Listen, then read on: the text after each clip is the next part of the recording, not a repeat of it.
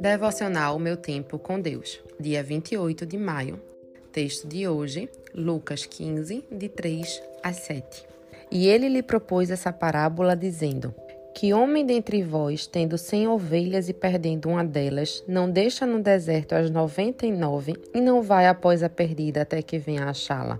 E achando-a, põe sobre seus ombros cheio de júbilos. E chegando à sua casa, convoca os amigos e vizinhos, dizendo-lhes: Alegrai-vos comigo, porque já achei a minha ovelha perdida. Digo-vos que assim haverá alegria no céu por um pecador que se arrepende, mais do que por noventa e nove justos que não necessitam de arrependimento. Tema de hoje: Alegria no céu. Desde o Antigo Testamento, Deus utilizou diversas vezes a analogia de um bom pastor de ovelha para simbolizar o seu cuidado para com os seus. A ovelha tem característica bem semelhante às humanas. Não enxerga bem os perigos ao redor, mas consegue escutar bem a voz do bom pastor.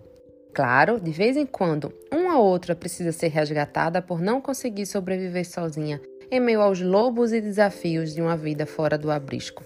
Neste texto, Jesus fala sobre a alegria de resgatar uma ovelha, sendo bem justo e explicativo que deixar as 99 não significa abandoná-las, mas ele sabe que as 99 consegue se proteger por um tempo, enquanto a que está sozinha pode se perder definitivamente. Com certeza, a alegria de resgatar essa centésima faz todo sentido para mim e você, que um dia foi resgatado exatamente assim, perdido do seu lugar para o qual foi criado. Não se preocupe, o bom pastor tem prazer em resgatar você que se arrepende, ainda mais sabendo que todas as que te perderam e quiseram voltar serão amadas e a festa será inesquecível. Reflexão do dia: Como foi o seu processo de resgate?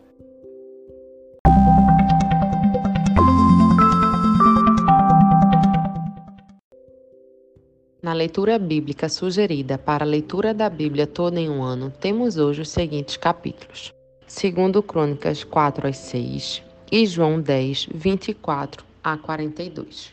Nos capítulos 4 a 6 de 2 Crônicas, vemos que Salomão manda fazer o altar de bronze, o tanque de metal fundido, candelabros de ouro e vários outros utensílios para o templo a arca da aliança levada pelos levitas de Sião para o templo, e Salomão faz uma oração de dedicação.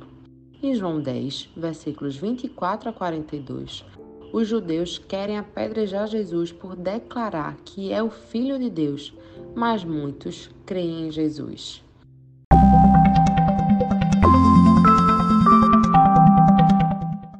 Não deixem de ler esses capítulos. Compartilhe esse devocional. Até a próxima!